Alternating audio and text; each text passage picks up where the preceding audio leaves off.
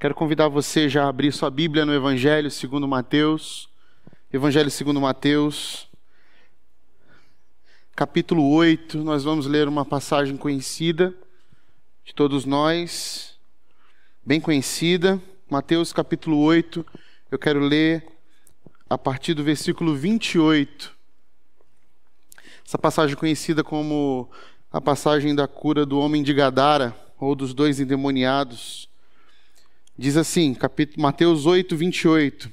Quando ele chegou ao outro lado, a região dos Gadarenos, foram ao seu encontro dois endemoniados que vinham dos sepulcros. Eles eram tão violentos que ninguém podia passar por aquele caminho. Então eles gritaram: Que queres conosco, filho de Deus? Vieste aqui para nos atormentar antes do devido tempo? A certa distância deles estava pastando uma grande manada de porcos. Os demônios imploravam a Jesus: Se nos expulsas, manda-nos entrar naquela manada de porcos. E ele, lhes, e ele lhes disse: Vão. Eles saíram e entraram nos porcos, e toda a manada atirou-se precipício abaixo, em direção ao mar, e morreu afogada. Os que cuidavam dos porcos fugiram, foram à cidade e contaram tudo, inclusive o que acontecera aos endemoniados. Toda a cidade saiu ao encontro de Jesus, e quando o viram, suplicaram-lhe que saísse do território deles. Que o Senhor nos conduza através dessa palavra. 40 vezes mais vida. Nós continuamos nessa série, vivendo os nossos 40 dias aí, nossa quarentena é, de quaresma, né? essa nossa quaresma ressignificada, para que a gente desfrute de uma vida mais que abundante de fato, né? em termos de corpo, alma e espírito. Nós estamos experimentando aí dias de mudanças de hábito. E essas mudanças elas vão promovendo em nós a percepção de uma vida mais plena. E eu quero continuar dentro dessa série hoje falando um pouco sobre os nossos principais medos quando nos deparamos com essas angústias e essas aflições que hoje se, se hoje se pode denominar como pandemia. Nós sinceramente achávamos que esse ano as coisas iam melhorar. E o que nós estamos vendo é que o cenário não melhora, mas pelo contrário, piora. Nós estamos num cenário talvez o pior de todos os tempos até agora aqui no Brasil. E tão perto de conseguirmos a receber a vacina que já chegou, que está aí na porta, mas essa angústia de isso não nos libertar ainda do confinamento, da, da volta ao normal que nós tanto queremos, a gente se angustia, a gente se aflige e a gente pergunta: aonde está o Senhor? Por que ele ainda não, não se manifestou no meio de nós? Deus, por que o Senhor ainda não ouviu tantas orações? Por que o Senhor livrar um e não livrou o outro? Por que, Senhor, já somos quase 300 mil mortos aqui na nossa nação? Por que estamos padecendo? Por que a economia está indo cada vez mais ladeira abaixo? Senhor, nós estamos nos juntando em oração, em jejum. Aonde está o Senhor? E essa aflição dentro de nós vai crescendo, vai ganhando força. Nós vamos ficando angustiados. E a melancolia, a depressão, essa, esse dia nublado que acomete a nossa alma, vai jogando a gente para o fundo do fundo do poço cada vez mais. Parece que nós estamos mais enxergando a luz no fim do túnel, nós perdemos a esperança Cada vez mais a gente não sabe o que fazer, de mãos atadas nós não vemos resposta. Nosso coração está aflito, amigos estão morrendo, familiares estão morrendo, pessoas próximas contaminadas, passando por esse perigo de não encontrar um lugar no hospital para ser tratado.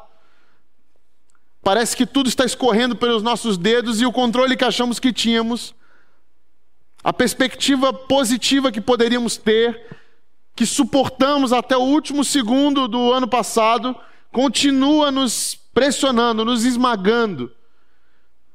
Como é possível ter uma vida plena se eu não vejo a Sua presença, Senhor? Se eu não sinto a Sua presença, se eu não vejo a Sua mão, Deus? Esse tipo de angústia que está batendo em nós agora, nesse momento, mas que bate durante toda a nossa jornada. Se não veio na pandemia, veio em alguma outra hora da sua vida em algum momento da tragédia que bateu na sua porta. A pergunta de onde está o Senhor? Por que eu não vejo o Senhor? Por que o Senhor não age? Por que o Senhor não volta? De fato, é algo legítimo no nosso coração. E por isso eu venho para esse texto. E eu observo algumas coisas nesse texto antes de trazer aquilo que Jesus está nos ensinando. Primeiro, a gente precisa entender esse contexto que está sendo narrado aqui pelo Evangelho de Mateus e é narrado também por Lucas e Marcos. Entender o que Mateus está olhando. Mateus estava presente naquele lugar, ele está vendo aquilo lá, está observando aquilo que está acontecendo. E ele está vendo algumas coisas importantes. Ele está vendo dois endemoniados que estão na região de Gadara. Existe aí uma controvérsia, que região seria essa? Porque a cidade de Gadara era uma cidade muito distante da orla do mar, né, da, da beira do mar. E essa região que eles estão é uma região à beira-mar, porque nós vamos ver que os porcos eles são afogados, eles caem no mar. Então, que região é essa que é chamada de Gadara, se eles estão a, pelo menos aí alguns quilômetros de, da, da, cidade de fato? É, a narração ela fala sobre uma região, a região de Gadara. É como se a gente estivesse falando de, de Santos, mas a cidade que é falada é a região de São Paulo. Estamos aqui na região litorânea de São Paulo. Então eu estou me referindo a uma região litorânea que não é a propriamente a cidade de São Paulo, só para a gente entender um pouco do contexto. Está nessa região de Gadara. Ali haviam dois endemoniados. Se você olhar o evangelho de Marcos e de Lucas, eles vão falar de um endemoniado. Aí você vai perguntar, mas são dois, são um? Bom, para a gente entender claramente, são dois. Mateus estava lá, é testemunho ocular e são dois. Ah, então Marcos e Lucas estão mentindo. Não, é porque é, é, crianças, jovens, menores de idade e mulheres não eram contados. Então, provavelmente, a companhia desse endemoniado era uma mulher ou um jovem que está ali do lado dele. Mas Mateus, como um bom contador, ele dá descrição certinho do que está vendo. Ele está dizendo: tem dois endemoniados aqui. E eram dois endemoniados que estavam ali. E, portanto, Jesus encontra esses dois endemoniados nessa região e esses dois demoniados ficavam numa região que era evitada pelo povo que circulava ali. Porque eles eram violentos, extremamente violentos, por estarem nessa situação de sobrevida, de completamente sem esperanças, andavam nus e se machucavam, se atiravam contra as pedras. Alguns disseram que até já foram, já acorrentaram eles e eles se livraram das correntes. Então era uma situação deplorável. Esse, esses, esses dois que estavam ali estavam numa situação de sobrevida, de completamente sem dignidade, né? aquém de uma vida humana. Estavam como bichos ali, como dois animais. E o, algumas coisas interessantes que a gente pode observar é que eles reconhecem em Cristo, como os demônios nós já vimos e nós sabemos que sabem quem é o Cristo, e indagam ele: por que, que você veio importunar a gente antes da hora? Filho de Deus, por que, que você está aqui? Então, se você vai expulsar a gente, expulsa, não, não manda a gente embora. Não manda a gente para o abismo, não manda a gente para. Então, nós vamos ver aqui que os, os demônios estão incomodados com a presença de Cristo, obviamente, e fazem uma súplica faz uma súplica diante dele. O texto vai dizer que eles gritaram: Que queres conosco, filho de Deus? Vieste aqui para nos atormentar antes do devido tempo? A certa distância deles estava passando uma grande manada de porcos. Os demônios imploravam a Jesus: Se nos expulsa, manda-nos entrar naquela manada de porcos. Ele disse então: Vão. E eles saíram e entraram nos porcos, e toda a manada tirou-se precipício abaixo, em direção ao mar, e morreu afogada. Há algumas aflições que o povo judeu vivia nessa época de Jesus, nesse contexto. Eles passavam algumas aflições. Uma dessas aflições é justamente essa: onde está o Senhor? Porque o Messias não chegou. Nós aguardamos o Messias, já passamos por dois exílios, já passamos é, é, é, por, por destruição, já passamos por tudo que podíamos passar. Já ouvimos os profetas. Por que o Messias não vem? Por que o Messias não está conosco? Por que o Messias não aparece e nos livra do império de Roma? Então, essa angústia de onde está o Messias era algo muito forte do povo judeu. Por quê? Porque o império de Roma era algo que incomodava eles. O império de Roma colonizava os judeus colonizava Israel. E uma, era uma de suas colônias que era considerada a mais rebelde, por exemplo. Toda hora havia um protesto. Né? Toda hora havia uma manifestação de protesto. Por isso, os romanos faziam questão de deixar legiões campeãs lá. Legiões muito importantes. Uma delas era essa legião fretense, que eles chamavam da legião, a décima legião de Roma. Essa décima legião de Roma, que vivia andando por, por, por Israel, era uma legião que provocava os judeus. Para você ter uma ideia, o historiador Flávio Josefo, que é um historiador contemporâneo de Jesus, ele vai dizer justamente que essa legião era uma legião que mudou o seu símbolo, do seu estandarte, da sua bandeira, para um porco selvagem. Por quê? Porque os porcos eram animais imundos para os judeus. Então essa legião fazia questão de ser uma legião que provocava. Eu vou botar aqui que nós somos os porcos selvagens, os javalis, para poder provocar esse povo judeu. E essa legião vivia lá no meio de Israel vivia lá perturbando a, a paz e a, e a, tranquilidade desse povo para dizer: vocês não são autônomos, vocês devem sim satisfações ao império, ao império.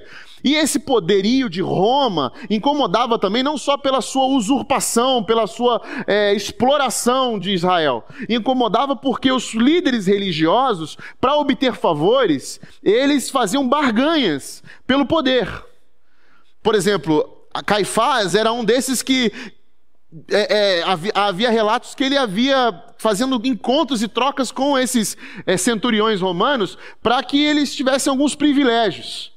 Ou seja, há aqueles ali, Herodes mesmo é um desses que se vendia a Roma para poder satisfazer os seus próprios prazeres. A gente conhece a história também de Zaqueu, um, um, um homem, um dos homens que se vendia a Roma para poder cobrar impostos e extorquir o próprio povo. Então essas coisas incomodavam o povo de Israel de um jeito que eles ficavam perguntando o que mais falta acontecer para que o Messias nos apareça. E o problema é que Jesus agora estava lá com eles, no meio deles, e eles não conseguiam enxergá-lo. Então, por que eu estou contando isso? Porque esse contexto histórico traz uma dramaticidade gigantesca para a narrativa desse trecho nos evangelhos. Quando você vê Mateus narrando essa história e vê Marcos narrando, você vai ver duas narrativas um pouco diferentes. Quando nós estudamos o Evangelho, nós notamos que Marcos tem uma escrita diferente da de Mateus e da de Lucas e da de João. Marcos carrega uma escrita um pouco irônica. E o que é ironia? Ironia é essa figura de linguagem que usa e, e abusa da inteligência daqueles que leem. Só as pessoas muito inteligentes conseguem perceber as ironias nas falas e, e dentro de uma literatura. E Marcos ele adora usar dessa figura de linguagem. Adora botar ironia no seu texto, inclusive narrativas, porque ele está dizendo o que de fato aconteceu, mas está colocando, impregnando ironias ali. Então, o texto de Marcos, capítulo 5, ele vai dizer exatamente essa mesma narrativa de forma diferente. Ele vai dizer: Eles atravessaram o mar e foram para a região dos Gerazenos, ou Gadarenos, como eu já disse aqui no início. Quando Jesus desembarcou, um homem com espírito imundo veio dos sepulcros a seu encontro. Esse homem vivia nos sepulcros e ninguém conseguia prendê-lo, nem mesmo concorrentes, pois muitas vezes lhe haviam sido acorrentados pés e mãos, mas ele arrebentara as correntes e quebrara os ferros dos seus pés. Ninguém era suficiente forte para dominá-lo. Noite e dia ele andava gritando e cortando-se com pedras entre os sepulcros e nas colinas. Quando ele viu Jesus de longe, correu e prostrou-se diante dele e gritou em alta voz: Que queres comigo, Jesus, filho do Deus Altíssimo? Rogo por, rogo-te por Deus que não me atormentes. Pois Jesus tinha lhe dito: Saia deste homem, espírito imundo. Então Jesus lhe perguntou: Qual o seu nome? Veja. A partir, daqui, a partir daqui começa então uma ironia. Marcos não estava presente como Mateus naquele momento. Marcos usa os relatos como fonte. Embora Marcos tenha sido o primeiro evangelho a ser escrito por volta do ano 50, nós temos aqui um relato já que começa a mostrar a ironia que Marcos quer dar. Não que não tenha acontecido de fato. Mateus narrou o que aconteceu. E de fato aquilo aconteceu. Marcos vai usar o que aconteceu para passar uma mensagem. Quando Jesus viu, perguntou: Sai deste homem, qual é o seu nome? Meu nome é Legião, respondeu ele, porque somos muitos. Repare que Mateus não fala sobre essa passagem. Mateus não, não diz que Jesus perguntou o nome dele. Mateus não diz que há uma resposta que diz que o nome dele é Legião. Versículo 10: E implorava a Jesus com insistência que não os mandassem sair daquela região. Veja que agora ele está falando sobre geografia. Mateus não estou dizendo, estava, em Mateus o relato diz que eles estavam preocupados em não ser expulsos. Marcos já está dizendo que a legião estava preocupada em ser expulsa daquela região.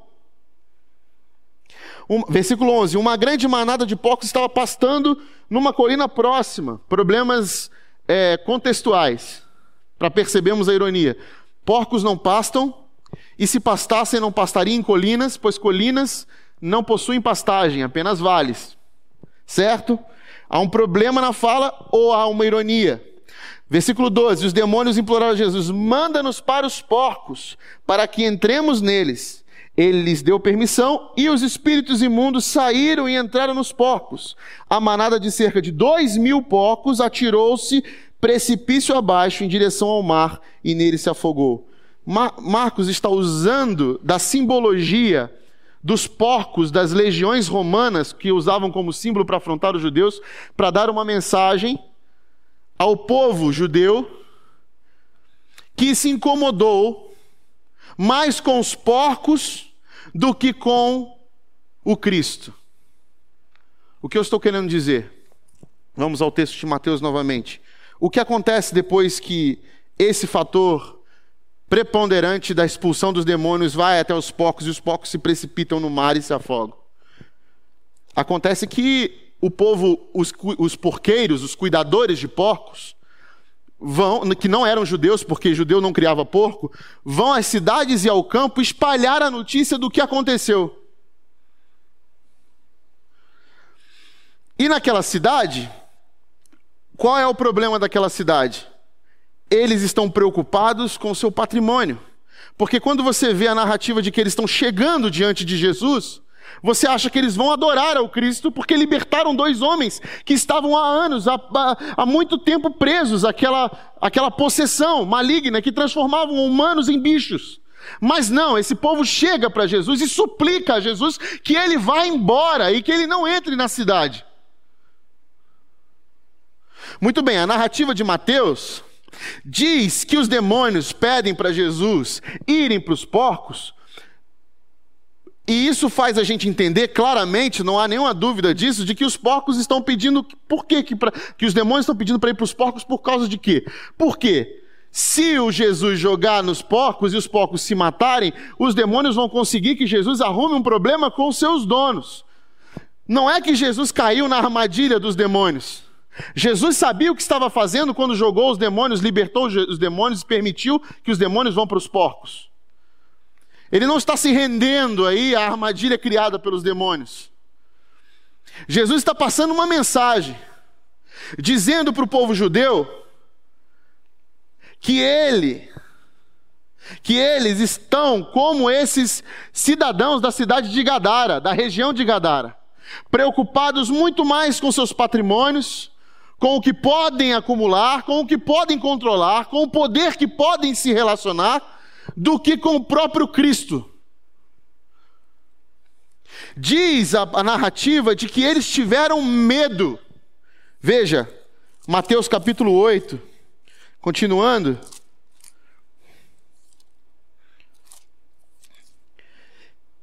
Toda a cidade saiu ao encontro, e quando viram, suplicaram que saísse do território deles, porque estavam com medo.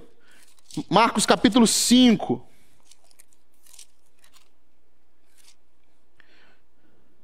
Ele lhes deu permissão, versículo 14. Os que cuidavam dos porcos fugiram e contaram para esses os fatos na cidade e nos campos. E o povo foi ver o que havia acontecido.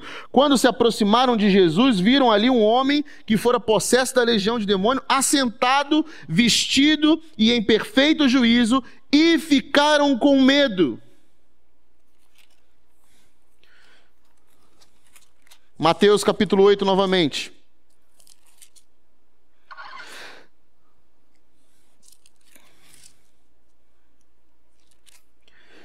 Ele lhes disse: Vão. Eles saíram e entraram nos porcos, e toda a manada tirou-se precipício abaixo e morreu afogada. Os que cuidavam dos porcos fugiram, foram à cidade, contaram tudo, inclusive o que acontecera aos endemoniados. Toda a cidade, toda a cidade saiu ao encontro de Jesus, e quando viram, suplicaram-lhe que saíssem territórios deles. O povo ficou com medo quando viu o que Jesus fez aos dois endemoniados. Por quê? Além do que a gente pode enxergar, do que uma cidade que está preocupada somente com seu patrimônio e não só com pessoas, que isso é óbvio, nós vemos aqui gente preocupada com coisas e não pessoas, nós temos algo a mais aqui. Nós temos um povo preocupado com medo de experimentar essa presença de Jesus libertadora. Uma presença que sacrifica aquilo que nós consideramos precioso e nos mostra que de fato o que é precioso. E por isso nós não sabemos bem se nós achamos e concordamos com essa preciosidade do valor de que está condenado. O valor desses condenados que estão marginalizados, essas pessoas que eu não fazia questão de me relacionar, que estavam lá fora, que se jogavam nas pedras, agora estão assentadas aos pés de Jesus, vestidas, voltaram a ser humanos, mas eu perdi o patrimônio. O que Jesus está dizendo? que nós estamos mais preocupados com os porcos do que com a Sua presença. Porque a Sua presença pode nos amedrontar quando nós vimos a liberdade que Ele está oferecendo. Deus não está só libertando os gadarenos, Ele está libertando o nosso coração do nosso autocontrole, das posses, daquilo que pode saciar a nosso redor e nos dá segurança. Nós nos blindamos de todos os lados, meus irmãos.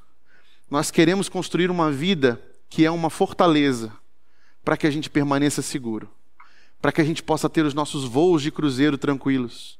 Nós construímos ao nosso redor coisas que vão dando para a gente esse controle absoluto para que eu não me sinta angustiado, para que eu não me sinta aflito, para que eu não passe por perrengue, para que eu não passe por, por determinados momentos de vale da sombra da morte, para que eu evite as tragédias, para que meus filhos não sofram, para que eu e minha, minha família não passe eh, por um período de que eu não tenha acesso à saúde, que eu não tenha comida em casa. Eu preciso garantir o meu controle, eu preciso garantir as coisas que estão me dando segurança. E quando eu vejo Jesus me libertar disso tudo e dizer não é isso, e dizer para nós não é isso que vocês precisam da minha presença libertadora para vocês perceberem que nada disso que vocês estão construindo ao redor de vocês vão garantir a sua segurança. E aí nós botamos em xeque isso e vem a pandemia. E tira e dá uma rasteira em todos nós, tira o nosso chão, nos joga na lona nos joga nas cordas e nós não temos mais nada. Toda a segurança e os castelos que construímos eram areia. E Jesus, que estava o tempo todo à porta da cidade querendo entrar, nós dizemos: é melhor não, porque se o Senhor entrar, o Senhor vai mexer com coisas aqui dentro que eu não quero que mexa. Porque tem gente que está escrava do pecado, mas que está suplicando pelo Messias para ser liberto que está esperando que ele venha e diga: vai embora, seus demônios. Mas tem gente acostumada tanto com os demônios que prefere que o Cristo vá embora. E aí nós andamos ansiosos, perdemos a nossa paz. Porque dizemos que amamos o Cristo, mas quando ele se oferece para nos libertar daquilo que achamos que nos traz segurança, nós dizemos: melhor não, Jesus, porque eu estou com medo. Eu estou com muito medo do que o Senhor pode fazer aqui dentro. Eu estou com muito medo do que o Senhor pode trazer. A verdade é que desses demônios que aparecem nesse texto, o pior é essa cidade.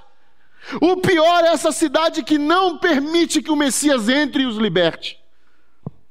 Esse tipo de liberdade, Senhor, eu prefiro ficar com aquilo, com a minha fortaleza.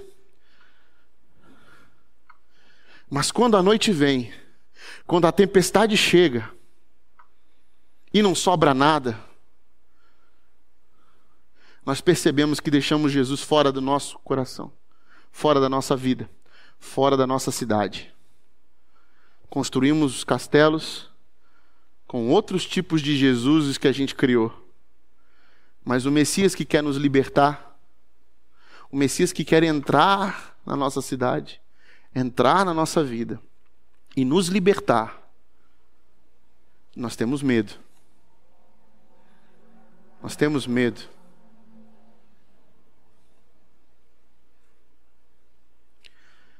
Nós lemos hoje no início esse versículo de Paulo, que Paulo escreve aos Filipenses. Não andeis ansiosos por coisa alguma. Alegre-se no Senhor. Perto está o Senhor. Perto está o Senhor. O Senhor está perto, convidando eu e você a uma vida mais que abundante a uma vida liberta desses valores, desses, desses muros, dessas propriedades, desses patrimônios que nós valorizamos, que nós damos como valor, que Jesus nunca falou que eram valores deles. Constituímos valor a coisas que Jesus nunca falou que eram valor, valiosas. E quando Jesus diz, Eu não disse isso, isso para mim não é valor, isso não tem nada a ver. Eu sacrifico sim se é por duas pessoas. Vão dois mil porcos para o mar. Você está com medo de quê? Você vale mais vida? Vale mais a vida de um ser humano? Ou um patrimônio que pode tirar a sua estabilidade, a sua barganha que mantém você no poder? Você se relaciona com Deus a partir do quê? Deus para você, Jesus para você é uma cura? É um milagre? Você está se relacionando com o poder. Se você busca Jesus para obter algo, é, seja uma cura, seja a paz no seu interior, aquela coisa que você vai, frequenta, a, vai, cumpre as agendas religiosas para que você obtenha uma certa paz. Se você estabeleceu coisas e valores que Jesus nunca disse que são valores, e você tapa os seus ouvidos e os seus olhos, com medo que Jesus algum dia entre e faça: olha, isso aqui não tem nada a ver. Dá medo, dá um frio na barriga que quando Jesus entra na nossa casa e diz: Olha, eu nunca disse isso aí que você está colocando como valor. Você está se relacionando com o poder, com o ídolo. Mas se você quer se relacionar como um discípulo com um Jesus amoroso, libertador, prepare-se, porque ele vai entrar na nossa vida e vai começar a mostrar para nós aquilo que nos acorrenta, aquilo que nos joga nas pedras, aquilo que transforma a gente em bicho. Aquilo que tem distanciado a nossa vida da vida de Cristo aquilo que tem feito a nossa vida ser uma sobrevida e não uma vida mais que abundante. Não andeis ansioso por coisa alguma, porque perto está o Senhor. Perto está o Senhor. Você não precisa disso. Se o Senhor entrar na sua casa, se o Senhor entrar na sua vida, se Jesus Cristo entrar na sua casa e na sua vida, Ele irá te libertar dessa ansiedade, dessa aflição. Pare de temer, pelo seu patrimônio, pelas coisas que construiu, pela meritocracia, pelas coisas que você acha que te dá segurança, e comece a pedir a Jesus em oração: Senhor, me liberta. Me faz abandonar essas coisas que me escravizam, que me impedem de dar um passo na sua direção, de descansar no Senhor. Me liberta, Senhor. Me liberta dessa dessa condição que eu estabeleci na minha vida que fecha as portas e impede que o Senhor entre de fato. Não, Senhor, entre na minha casa, entre na minha vida, entre na minha cidade, mude a minha a, a toda a esfera de escravidão que está sendo construída. Eu não quero mais isso. Eu quero que o Senhor entre. Eu não quero esse medo. Eu não quero sentir esse medo de, de ser liberto, de fato. Nós falamos de liberdade, nós pregamos sobre liberdade. Será que somos livres? de fato? Será que o Jesus libertador, o mestre com quem nós estamos nos relacionando, está de fato dentro de nós, mudando e mexendo e nos libertando? Porque o que acontece de mais incrível nesse texto, narrado por Mateus, Marcos e Lucas, além das ironias de Marcos e de todo o contexto histórico, é que esse homem que é liberto por Jesus, ele prova de uma vida mais que abundante, uma vida tão plena, que ele fica suplicando a Jesus: Deixe-me ir contigo, Senhor. Deixe-me ir contigo, Jesus. E Jesus vira para ele e diz: Não. Por que não? Porque agora eu quero que você vá para a sua cidade. Eu quero que você seja o Cristo na sua cidade. Que, Senhor, que, que você me leve para dentro da tua cidade e pregue esse evangelho libertador. Quando nós permitimos que Jesus nos liberte, quando nós permitimos que Jesus tire de dentro de nós toda essa lógica de segurança, de significado de valores, quando a gente se rende a Jesus e deixa que Ele nos mostre o que é valioso, o que é precioso, nos ensine, de fato, o que realmente importa, nós então somos libertos libertos da ganância, do egoísmo, da prepotência, do orgulho. E tudo que nós queremos agora é essa vida essa vida que Jesus oferece. E Jesus diz para nós: Pois bem, você já recebeu essa vida. Você está liberto, você está livre. Agora entra nessa cidade. Entra nessa cidade e leva meu nome. Esse nome que é sobre todo nome vai estar contigo. Transforma essa cidade. Mas eu posso ser como os cidadãos, os cidadãos dessa cidade também que preferiram dizer para Jesus que é melhor que ele fique fora dela. Deixa eu aqui com a minha religiosidade. Deixa eu aqui com os meus valores. Jesus, fica aí. Não é nem que eu não, não creio que você é realmente filho de Deus, porque eu vi que o Senhor expulsou aí os demônios, mas entrar aqui eu acho complicado. A gente está bem estabelecido, entendeu? Eu já sei, eu já entendi tudo como é que é a cartilha. Que Deus tenha misericórdia de nós. Que nós sejamos como esses gadarenos libertos. Que eles nos ensinem hoje a,